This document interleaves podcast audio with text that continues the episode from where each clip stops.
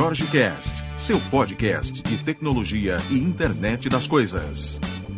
Diversão e informação em um único local. E aí, galera, tudo bem? Estamos aqui de novo em Recife. Recife que tem assim algumas particularidades extremamente interessantes e que a gente tenta trazer, né, toda vez que a gente vem aqui à cidade. Estou aqui com o Peter e com o Thiago do César. E a gente já falou algumas vezes no podcast, a gente já falou algumas vezes aí em alguns vídeos sobre o César, mas eu acho que as melhores pessoas para explicar o que realmente o César faz e aonde ele agrega né, a esse ecossistema aqui de Pernambuco, e digo mais, né, eu vou extrapolar um pouquinho do Brasil também, tá? E logo depois a gente vai bater um papo sobre, naturalmente, a IoT, né, que é a área de concentração da gente. E aí tem uns assuntos muito legais aqui. Mas eu vou deixar essa dupla que está aqui ao meu lado, né, com essa beleza maravilhosa ao centro, né? Então vou deixar a dupla aqui se apresentar, tá? E aí a gente já começa um bate-papo. Tiago, por favor. Bom, eu sou o Tiago Barros, trabalho aqui no César há 15 anos e o César, não sei se vocês conhecem, mas é um instituto privado de inovação. O que a gente cria aqui são produtos e serviços usando tecnologia da comunicação e informação. É, e a gente veio falar hoje aqui sobre a Faculdade César e os cursos que a gente está oferecendo, principalmente o curso de Internet das Coisas, e falar um pouquinho sobre Internet das Coisas também. Legal. É, eu sou Peter Silva, né, eu trabalho no César há aproximadamente 12 anos. É, não foi meu primeiro emprego, mas assim, trabalhei sempre muito aqui na área de mobile, desses 12 anos, sempre focado na parte de mobilidade, sempre focado na parte de. Comecei com J2ME, depois fui para Android, e agora estou também trabalhando bastante com iOS, e sou coordenador também de tanto da pós-graduação pós de dispositivos móveis, né, que a Faculdade César oferece, como também da, da, da pós-graduação de Internet das Coisas. Legal. Deixa eu, deixa eu começar já, para gente, a gente começar a, um bate-papo, só para conceituar um pouquinho a, a importância do César aqui no. no é, muita gente fala, quando fala de Recife, fala do Porto Digital, fala do Vale do Silício brasileiro, né? Como que você, como que você nomeia essa, esse arranjo produtivo que vocês têm aqui? Nós temos é, diversas empresas, são cerca de 3 mil pessoas, mais ou menos, aqui na ilha do Recife Antigo, é, trabalhando em empresas do Porto Digital. Né? O Porto Digital é uma iniciativa que tem, é, acho que uns 16 anos, mais ou menos, 15, 16 anos, para que a gente tivesse um ecossistema de desenvolvimento de software e hardware é, aqui em Recife. Né? A gente tinha muita mão de obra, muita gente boa, formada nas universidades aqui, que iam embora de Recife por conta é, da gente não ter um ecossistema, não ter empresas para absorver esse povo todo. Esse foi, é, na verdade, o princípio pelo qual o César foi criado há 21 anos atrás. Uhum. Então, é, o César foi uma das primeiras empresas aqui no Porto Digital, uma empresa âncora do Porto, que a gente chama, é, e é uma das maiores empresas instaladas aqui no Porto Digital também, e fomenta, junto com o Porto Digital, um ecossistema de tecnologia aqui em Recife, aqui na, nessa área do Recife Antigo. Ou seja, essa, essa, essa área toda aqui do Recife Antigo, para quem não conhece, né, o, o bairro aqui do, do Recife, né? Para quem não conhece Recife em si, que acha que aqui é só praia e tudo mais, tem muita tecnologia sendo feita aqui. Tem startups daqui saindo para o mundo aí, entregando produtos de primeira linha, né? E aqui desenvolve-se tecnologia, né? Aqui se desenvolve vanguarda, aqui se traz algumas coisas aí que estão no mesmo patamar do quando se fala de Vale do Silício, né? Eu costumo, eu costumo muito falar com, com o pessoal quando a gente vai, vai conversar aí, empresas, eventos e tudo mais, que a gente tem a mesma capacidade de produção de qualquer lugar do mundo né, no Brasil. Só que a gente precisa acreditar um pouco mais, né? É, parar um pouco de, de, só achar ruim. A gente tem sim problemas, problemas absurdos de, de, imposto, de taxação, de uma série de coisas, né? Mas que a gente tem excelentes cabeças, como você estava falando, né? E que se evadem daqui, não, esse não é um problema só de Recife, esse é um problema do Brasil inteiro, né? As nossas grandes mentes estão indo embora, estão indo para outros países e que às vezes estão desenvolvendo coisas e gerando riquezas em outros países, a gente poderia estar gerando aqui. Né? Então, acho que o Porto Digital, o César, eles vêm, eles complementam um pouco. Né? Aqui tem, tem outras iniciativas, o Softex também dá apoio, tem, tem um monte de coisa aqui em Recife que acontece e que dá suporte né, a tudo isso. E aí o que eu acho bacana da gente trazer, da gente falar um pouco sobre, sobre essas coisas. O César, como você falou, foi fundado há muito tempo atrás. Né? Isso. Você consegue trazer para a gente alguns projetos interessantes aqui que vocês têm, pra, só para quem não conhece um pouquinho, saber o, o, o que, que vocês já criaram aqui no, dentro do César e tudo mais? Tá, bom, é, a gente tem 21 anos, né? Então, a gente roda cerca de 70, 80 projetos por ano. Então, você imagina a gama de, a gama de coisas. A gente tem diversos clientes nacionais e vários multinacionais também. É, e a gente desenvolve, a gente tem um grupo grande, forte, no desenvolvimento de aplicações para celulares, uhum. né, com vários fabricantes de celulares, inclusive. Então, a gente já desenvolveu aplicativos que vão embarcados em celulares flagship dos maiores produtores de, de, de telefones do mundo.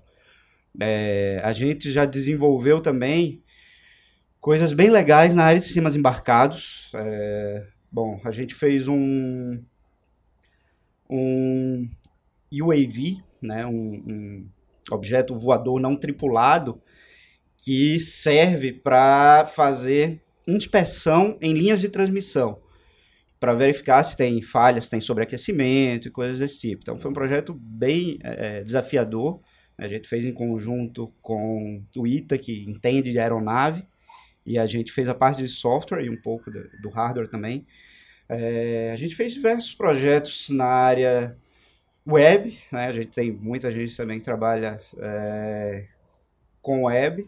Bom, a gente desenvolveu um projeto bem legal na área de internet das coisas com agricultura, que é um monitor de irrigação. Ele, não sei se você conhece aqueles pivôs centrais de irrigação, uhum. tem bem no centro do Brasil ali. É, são estruturas bem grandes para irrigar uma área de é, 300 campos de futebol, mais ou menos.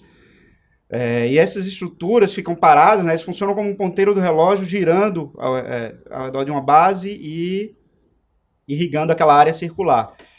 E como são grandes, é, a operação é feita no lugar e você precisa ter vários, vários operadores indo de moto em cada um dos pivôs, eles estão distantes, né? Cada pivô desse tem mais ou menos de 500 a 1 quilômetro, de 500 metros a 1 quilômetro de raio. Então o cara vai lá para ver se, se ele está funcionando, se ele está na velocidade correta, se está com a pressão da água correta, se está irrigando direito, a direção uhum. e tal. E o que a gente fez foi um hardware que fica na ponta do pivô e consegue medir tudo isso. Então ele mede a direção, a posição, velocidade, a pressão da água, a quantidade de água que está sendo jogada lá, e ele dá isso num sistema de informação para o fazendeiro, para ele ter o manejo correto da cultura. Então ele sabe o quanto foi irrigado, quanto falta irrigar para cada cultura que ele está é, irrigando com aquele, com aquele pivô. É, e o projeto mais recente que a gente está fazendo na área de internet das coisas é uma meta-plataforma para IoT, chamada NOT. Acho que a gente vai falar um pouquinho uhum. bem mais mais para frente aí. Maravilha. Como é que você enxerga, Peter, o, o, a ideia do mobile, né? Quando, quando você pensa hoje internet das coisas e que é uma coisa, é, quando se fala vamos falar de IoT, ou vamos criar um projeto de IoT, ou vamos começar a colocar isso aí no nosso planejamento, né? Para se desenvolver alguma coisa dentro de alguma empresa ou dentro de um projeto em si, né? O pessoal costuma olhar um pouco mais para o hardware, né? Mas a gente tem uma visão muito grande de ponta, principalmente de controle de visão, né? Como que você enxerga o, o mobile hoje? E uma das predições aí, né, que, que se diz para os próximos anos é que a linguagem natural acho que toma conta do novo cenário, né? E aí começa a desaparecer um pouco a partir de aplicações, as apps começam a, a, decair um pouco e a gente tem mais uso de linguagem natural, uso de sensoriamento para saber contexto, onde essas pessoas estão e tudo mais. Como, que você, como é que você enxerga isso hoje com, dentro dessa, dessa união, né? IoT, mobile, a parte toda de cloud? Como que você enxerga o desenvolvimento mobile aí para o futuro? Bem, é, o que eu acho que é o mais importante, na verdade, não é como a coisa é feita, mas uhum. o valor que aquilo ali, que todo aquele sistema, assim, juntando hardware e software, o, o valor que ele agrega a determinada coisa. Então, é, quando, quando eu penso assim na parte de mobile, eu vejo ela mais como um meio para você conseguir uma coisa maior. Né? Então, por exemplo, a gente fala muito de hardware, fala muito de cloud, fala parte de mobile. Tudo isso está agregado e realmente a gente precisa das três coisas, as três coisas trabalhando juntas, mas o que é mais importante é a questão realmente do que aquilo ali ele está agregando para você. Por exemplo, é, eu já via, Tiago, Tiago já falou também exemplos como esse. Às vezes você só pelo fato de você ser um nerd, você quer botar para acender uma lâmpada, entendeu? Via internet, alguma coisa do tipo, que é muito mais simples você chegar e apertar um interruptor muito mais do que é. e bem mais rápido do que você abrir o aplicativo e ir lá e acender a lâmpada. É, mas só pelo fato de você é, ser nerd e gostar de, de, fazer aquilo ali, você vai querer fazer aquilo ali via o celular. Mas na verdade aquilo ali não está agregando muita coisa, né? Então o mais importante é você. E quando você fala de negócio, né? Isso aí é, é, é nada. Exatamente. Né? É, é o mundo, é o movimento maker, aquela ideia do movimento maker que eu acho extremamente válida, né? E que traz as pessoas, às vezes, para o meio da, da tecnologia, às vezes ela estava apartada ali, você traz isso, né? Essa, essa sua colocação de necessidade de, de trazer valor, né? É, quando se fala de, de negócio, a gente teve várias eras aí, né? Teve a era do mobile first, depois a gente teve cloud first, né? E, e tudo vai virando né, uma era aí no desenvolvimento, mas eu acho que hoje é muito mais isso que você estava falando realmente, de converger para se ter uma solução, né? Exato. E que aí sim é a cara de internet das coisas, a gente falando aqui, né? E trazendo essa temática o tempo todo de internet das coisas. Eu acho que a internet das coisas é essa, exatamente essa convergência de juntar tudo, né? E principalmente se operar vários, vários, é, é, vários conhecimentos aí, né, para conseguir colocar alguma coisa em prol de, de gerar valor, né? Exatamente. Essa questão do valor é, é. Que, é, é que é bastante importante. Porque não né? é mais a, é, não é mais aquela paixão por tecnologia, né? Eu acho que vocês enxergam isso também, né? De, não, eu tenho aqui uma app que desliga essa lâmpada, eu tenho uma app que faz não sei o que, eu tenho um botão que eu aperto e faz isso, né? Exato. Assim, pô, bacana, mas e aí? O é. que, que isso mudou, né? Você gastou mais dinheiro. Eu não sei se vocês têm aqui a, a, a, problemática, toda vez que se fala de internet das coisas, né? O pessoal tem a, a mania de trazer o case da geladeira, né? O case da geladeira inteligente, é. né? E uma vez eu estava falando sobre esse case da geladeira inteligente que é, é tão interessante isso que, assim, às vezes você tem coisas para hoje tornar a geladeira inteligente. Poxa, legal. Aí você vai passar a tarde do seu sábado, a tarde do seu domingo, alimentando um sistema para colocar o que, que tem dentro da geladeira e tudo mais, assim, qual foi a inteligência, o que, que isso agregou, né? Que é essa, essa conversa que a gente estava tendo aqui, né? O que, que isso agregou para sua vida? Né? Não trouxe grandes coisas. De onde surgiu a ideia de vocês aqui, do, do César, de uma especialização em internet das coisas? Como é que surgiu isso? E como você enxerga isso hoje no contexto nacional de vocês serem eu não sei se vocês são os primeiros, mas assim, vocês são pioneiros aí, estão no, no, no, desbravamento da coisa, né? Em conjunto com, com alguns outros treinamentos e, e cursos, né? Mas de especialização, realmente uma pós-graduação, com foco na internet das coisas. E generalista ao ponto de, de demonstrar o ciclo de vida inteiro, eu estava dando uma olhada no, no, na ementa de vocês, e assim, é um, é um treinamento bem interessante, né? É, não falando de treinamento, mas é uma, uma pós bem interessante, né? Como que vocês chegaram nisso e, e, e o que, que você acredita que, que isso está presente nesse, nesse cenário nacional? O César, como um instituto de inovação, a gente desenvolve pesquisa de pontos anos de tecnologia. Uhum. Então, uma das áreas que a gente começou a pesquisar desde 2014 foi a internet das coisas. A gente criou um grupo de engenheiros e designers, é, pessoas da área de negócio, para pesquisar o que era essa coisa que todo mundo estava falando, né? Todo mundo, poxa, Internet, em 2015, todas as conferências que eu fui, quase todas, o tema era internet das coisas. Então, é, a gente começou a entender o panorama, o que era, e a gente, poxa, vamos fazer uma plataforma de IoT. Depois uhum. a gente começou a ver que, poxa, já existiam várias plataformas. E aí a gente veio com o objetivo de juntar essas plataformas, é isso que a meta plataforma Not faz. E aí a gente viu que é, desenvolver uma solução de internet das coisas envolve diversas áreas de ciência da computação. É quase a grade inteira de um currículo de graduação, né? É, você tem que entender desde sistemas embarcados até protocolos de comunicação, sistemas operacionais, inteligência artificial, desenvolvimento mobile e web. É, então, é uma coisa bem complexa. E essa plataforma visa reduzir um pouco essa complexidade. E a gente viu, poxa, é, a gente precisa formar gente com isso. O César ele tem três pilares centrais: é, desenvolvimento de projetos de engenharia, é, onde a gente faz soluções para os clientes. A gente tem uma área de empreendedorismo, onde a gente acelera empresas. E a gente tem a área de educação, com a Faculdade César, é, onde a gente oferece cursos de mestrado, pós-graduação e vai começar a graduação no começo do ano que vem. Uhum.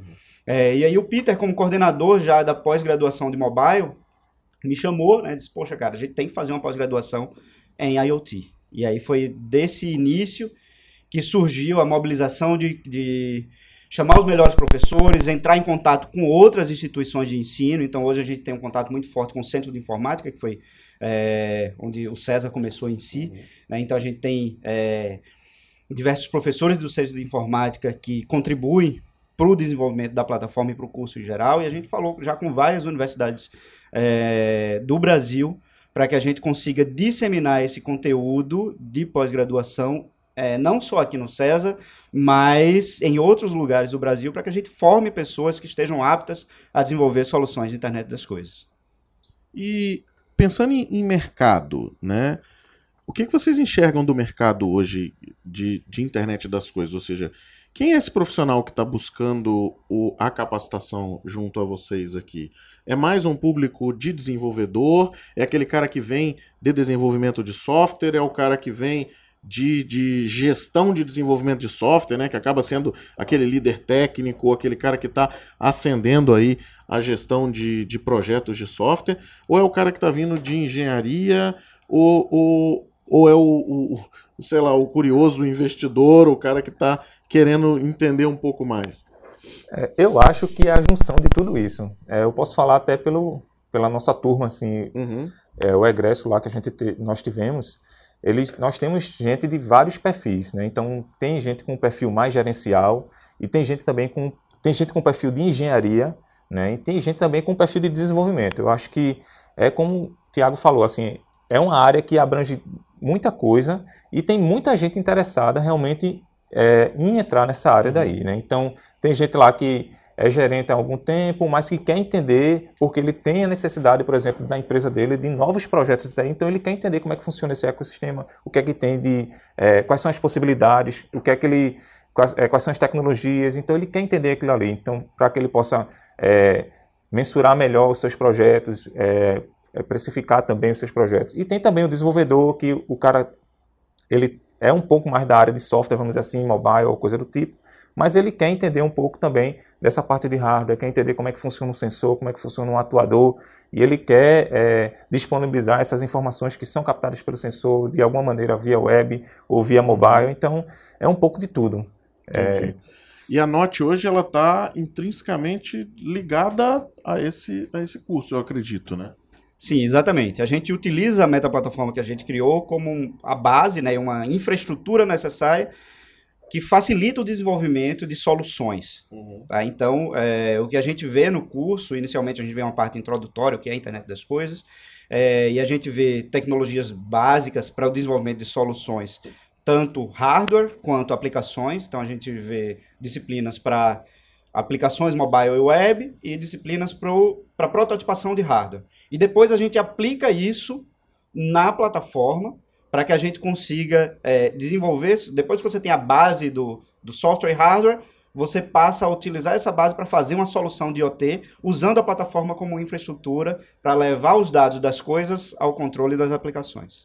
Quem está começando agora um, um, um projeto, Thiago, que, que esteja nos assistindo aqui, e que esteja assim, nós estamos entrando no, início, naquela fase de validação de ideia, prototipação, né? É, é assim, você enxerga hardware hoje como sendo o, o diferencial de uma solução de IoT? Depende. É... Depende muito da solução, tá? É... Existem, eu já vi diversas soluções de IoT que utilizam hardwares prontos para outros propósitos. Então o cara pega, por exemplo, uma é, pulseira que marca atividade física e usa isso na verdade, para fazer monitoração de idosos ou de pessoas que precisam de um cuidado o tempo inteiro. Uhum. Então, o hardware já está resolvido e o cara faz uma solução usando software. Né? É, depende muito do objetivo da solução, do skill que o time tem também. É, mas com certeza, cada vez mais a gente vai precisar desenvolver parte de hardware também. Né? O Brasil hoje enfrenta esse dilema, porque o desenvolvimento de hardware nunca foi tão forte no Brasil. Né? Se você for. É, um, um, exemplo, né? Você vai nos Estados Unidos, o cara consegue descer e num, ir num supermercado de hardware do lado da, da empresa dele, comprar tudo que ele precisa e montar um protótipo em um dia. Aqui a gente precisa esperar três meses para chegar é, o material de fora, uhum. né? E a gente não pode errar, a gente tem que montar o hardware certeiro, senão a gente vai esperar mais três meses. Então a diferença é muito grande. Mas você enxerga que cada vez mais a gente tem coisas do tipo uso de hardware como simplesmente coleta na ponta, né? E aí, naturalmente, a gente está generalizando, né? Mas uhum. existem soluções, existem necessidades aonde você às vezes tem só hardware, né? Sim. Se for um, pô, soluções de, de, de, telecom, né? Você naturalmente vai ter um hardware com inteligência monstruosa na ponta, né? É, algumas coisas de processamento de imagens e tudo mais, você vai ter que uhum. acabar tendo, né? Processamento na ponta muito mais do que do que do lado de fora. Mas eu acho que para o, o o comum, né? Quando se fala, por exemplo, o case que você usou aí de, de monitoramento de idosos, por exemplo, né? É, cada vez mais a necessidade do cara se especializar, e aí quando eu falo esse cara, né, esse, esse desenvolvedor aí, entre aspas, ser o, o cara que está dentro desse projeto de IoT, né? Eu vejo cada vez mais a necessidade dessa pessoa se especializar em inteligência artificial em, em, como coletar esses dados, em protocolos, né? Para que você use pouca banda, ou tenha segurança, tenha privacidade, que eu acho que é um, uma problemática muito, muito grande, né? Como que você enxerga isso aí dentro do, do desse curso de pós de vocês? Como vocês estão tratando essa parte de cloud, de inteligência? O que, que vocês abrangem? Como, como, como é que você enxerga isso? Bom, é, quando a gente fala de plataforma de internet das coisas, uhum. isso é infraestrutura necessária, mas não é aí onde está o valor, tanto do negócio, né, da solução que foi criada, é, quanto do desenvolvimento em si. A ideia é que a gente utilize essa plataforma como estrutura, mas o valor de uma solução de internet das coisas está nos dados que são transformados em informação. Então, essa informação nova é que faz com que aquele objeto antes não conectado tem um valor muito maior quando está conectado. E é aí onde entra a inteligência artificial. Então, a parte de machine learning e, e inteligência artificial em si é, são as áreas onde vão entregar o valor das soluções. A gente tem disciplinas que tratam isso. Tanto a parte de consolidação dos dados e análise temporal dos dados em si, quanto gerar informação através dessa grande massa de dados para você ter informações úteis e que são realmente valorosas para quem vai usar a solução de IoT.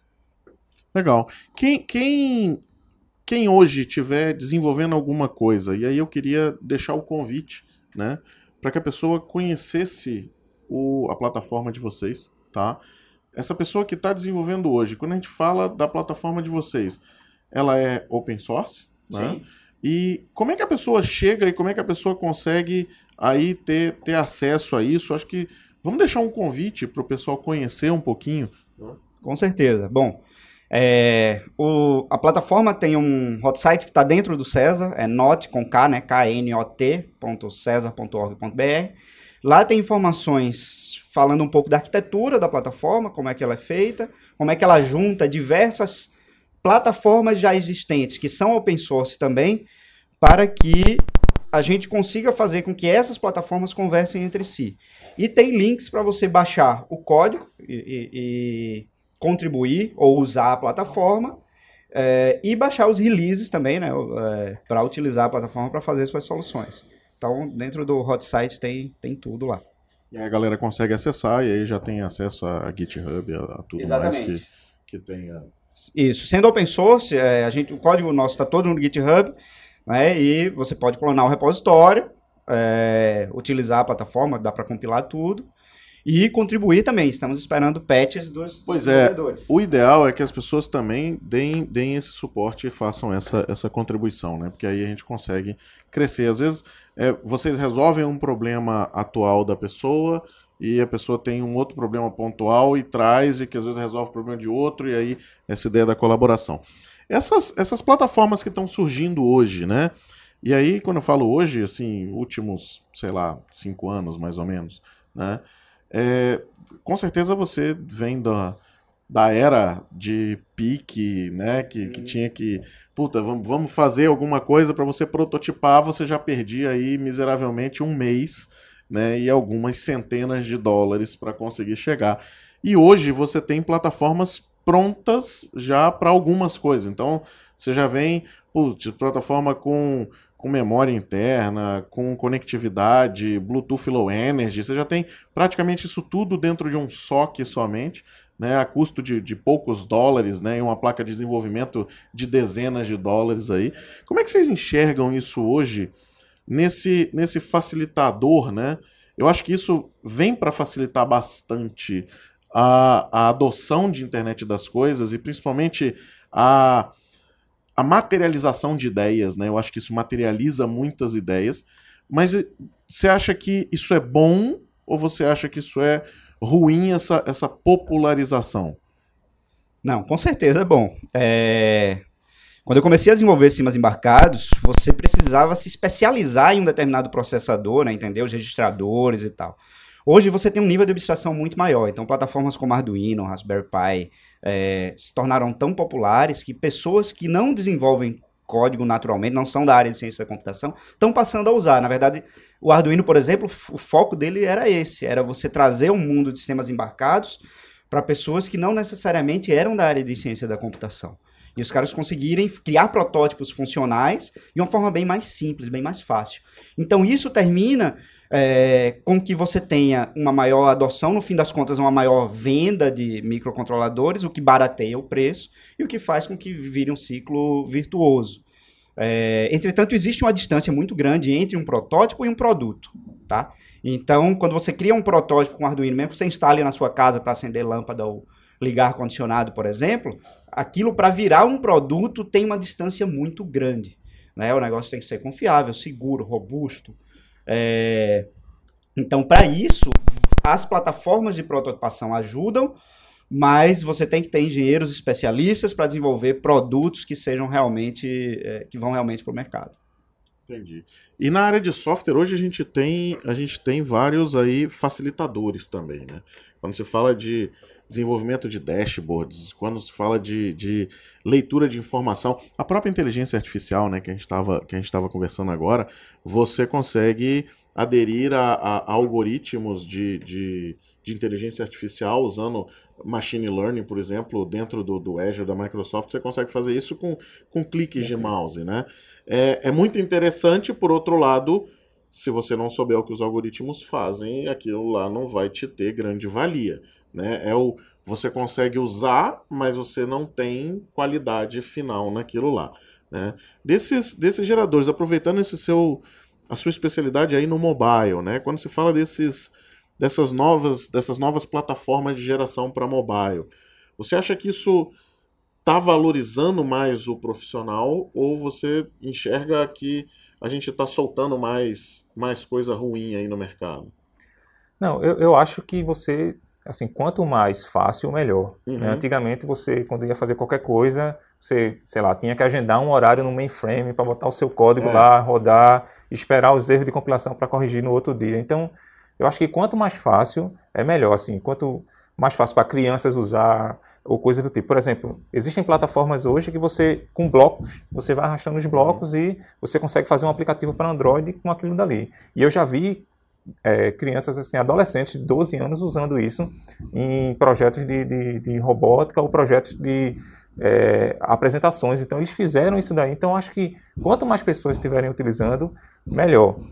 Mas é claro que, é como o Tiago falou, essa questão de você ter um produto final, um produto robusto, um produto que as pessoas que vai ser utilizado, sei lá, 24 por 7, que precisa de segurança, realmente a gente precisa de especialistas nisso daí. Mas nada impede que as pessoas, é, possam usar o mais rápido possível, o mais novo possível aquilo, aquela tecnologia e vai, aquilo ali vai se tornar o mais natural possível para eles. Então eles vão acabar é, tendo mais experiência com aquilo ali, está, vão estar mais acostumados com aquela tecnologia e vão acabar é, fazendo coisas melhores, né?